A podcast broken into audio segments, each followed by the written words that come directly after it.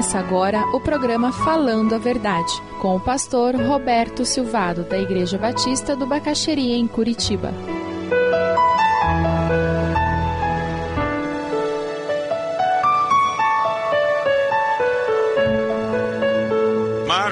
12, nós vamos estar conversando sobre uma mulher que teve uma experiência muito importante quando foi ao templo, que a oferta verdadeira, ela é sacrificial. Não tem como. Você sempre tem alguma coisa para fazer. Na casa de vocês é assim também? Você sempre tem alguma coisa para fazer além do dinheiro que você tem? Sim ou não? Lá em casa é assim. A gente sempre tem mais projeto do que dinheiro. Ou seja, para entregar ofertas, eu tenho que abrir mão de sonhos. Eu tenho que abrir mão de alguns projetos, porque Deus tinha um outro projeto que não era o meu. Isso é fantástico. Você abriria mão de um projeto seu, porque o Deus Todo-Poderoso disse: Eu tenho outra coisa para você fazer? Sim ou não? Na verdade, por isso que a gente consegue abrir mão. Quantas pessoas já sacrificialmente abandonaram, deixaram para mais tarde algumas coisas que iam fazer porque entenderam de Deus que deveriam adiar alguns sonhos. Lá em 2 Samuel 24, Davi queria adorar a Deus, queria oferecer holocaustos a Deus, queria servir a Deus. E sabe o que acontece? Quando descobriram que o rei queria fazer isso, o dono da propriedade, o dono dos bois, disse: pegue quantos você quiser, pode fazer. Sabe o que, que Davi disse? Eu não vou oferecer ao Senhor, o meu Deus, holocaustos que não me custem nada. Não tem como servir a Deus sem abrir mão das minhas vontades ou olhar a mesma coisa de uma forma positiva, não tem como servir a Deus sem experimentar libertação das minhas vontades. O que eu tenho descoberto é que quanto mais eu faço isso, mais Deus me surpreende. Porque o que Ele tem para mim é sempre melhor daquilo que eu tinha para mim. Deus é maravilhoso, é o Deus que nós servimos. Quando Deus age, Deus faz de uma forma tremenda. Qual foi a última vez que você abriu mão de alguma coisa para ofertar? Você deixou um sonho seu de lado porque você queria ajudar um missionário, um parente em dificuldades? Qual foi a última vez que você ouviu um desafio que você disse: Olha, nós vamos adiar um pouco aquilo que nós estamos fazendo para poder participar disso? Quem sabe o desafio de Deus para você hoje é você aprender a sacrificar, a abrir mão de algum sonho, algum projeto teu, para que algo que Deus tem colocado no teu coração possa acontecer. Para que um projeto no reino de Deus, para que alguma pessoa seja abençoada porque você ouviu a voz de Deus. Tem uma historinha aqui que exemplifica bem isso. Alguém que ouviu Deus falar e foi sensível. Os valores são pequenos, mas o que interessa é o coração. Irmão Jurimar conta uma experiência que ele teve. Alguém ouviu de Deus que deveria trazer um dinheiro para abençoar alguém aqui na igreja. Aquela pessoa encontrou com ele no final do culto, Deus estava trabalhando no coração do irmão Jurimar. A consequência é que o caminho dos dois, ao se encontrar, cumpre o propósito de Deus na vida dos dois coisa linda. Você não quer viver desse jeito? Isso que é vida cristã. Eu estou vendo Deus agir de uma forma que é só Deus para explicar. Não tem humanamente falando como justificar ou explicar. Além de estarmos dispostos a sacrificar nossos sonhos, nós precisamos estar dispostos a agir pela fé, porque é confiando em Deus, nessa voz de Deus, que nós vamos obedecer. Existe um princípio bíblico da semeadura e da colheita. Aquele que semeia pouco também colherá pouco. Aquele que semeia com fartura também colherá fartamente. É um princípio bíblico. Quem planta vento, colhe tempestade. Existe um texto que Jesus fala em Lucas 6,38 que diz: Deem e lhe será dado uma boa medida, calcada, sacudida e transbordante será dada a vocês, pois a medida que usarem também será usada para medir vocês. Ser dizimista é um passo de fé. Dedicar os 90% a Deus e pedir direção de Deus é um passo de fé. Você está disposto a entregar suas finanças para Deus e pedir que Ele defina as prioridades, tanto dos 10% quanto dos 90%? E dizer, Deus, o que, é que o Senhor quer fazer com isso? É para comprar um tênis para o meu filho? Deus é para reformar a casa? E isso vai levar você a buscar a Deus e ter experiências com Ele incríveis. Mas sabe, quando você aceita Jesus como Salvador, é justamente isso que acontece. Quando eu confesso meus pecados, eu me arrependo dos meus pecados e reconheço que Jesus morreu na cruz no meu lugar, o que eu estou dizendo é: eu abro mão desse futuro que eu estava tentando construir e agora eu quero que Deus construa um novo futuro para mim. Foi isso que essas pessoas, ao serem batizadas, estavam nos dizendo. Eu morri para a vida antes de ter Cristo e eu nasci para uma nova vida. É esse o simbolismo do batismo.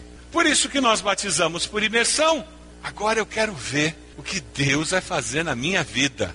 Você tem vivido com expectativa? Porque quem consagrou a Deus tudo, a vida toda, inclusive os bens, vive com expectativa. Agora eu quero ver. Deus, como é que nós vamos lidar com essa situação? Deus, eu recebi esse dinheiro extra. É uma divisão de lucros da empresa. Deus, por que esse dinheiro? O que é que o senhor tem na mente com isso? Ao invés de você gastar todo aquele dinheiro e ainda gastar além, não é verdade? Tem gente que recebe o 13 terceiro, divisão de lucros, em janeiro está todo endividado. Por quê? Porque gastou mais e gastou além do, do mais. Mas quando tudo é de Deus, e eu estou buscando com expectativa, Deus me orienta, eu vou ser surpreendido pela sabedoria dos céus para tomar as decisões acertadas. Você tem crescido na fé porque você tem colocado a área financeira da sua vida diante de Deus, tem aceitado desafios de Deus. Mas veja só o que acontece. Aquele pessoal, eles tinham várias cornetas daquela de metal afuniladas e as pessoas chegavam ali e jogavam as suas ofertas. O barulho era mais ou menos esse. É isso que acontecia. Treze. E as pessoas jogando as moedas.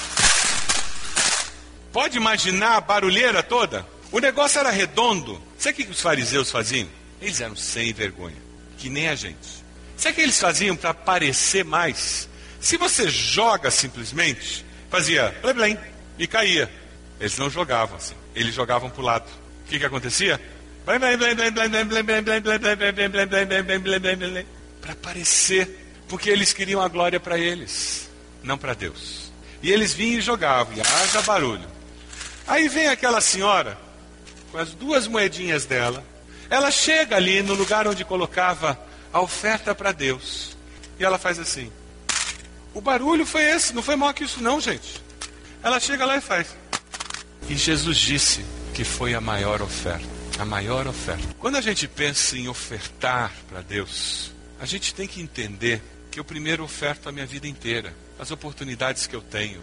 Eu oferto tudo que tem na minha existência. E quando eu fiz isso, isso inclui também os meus bens.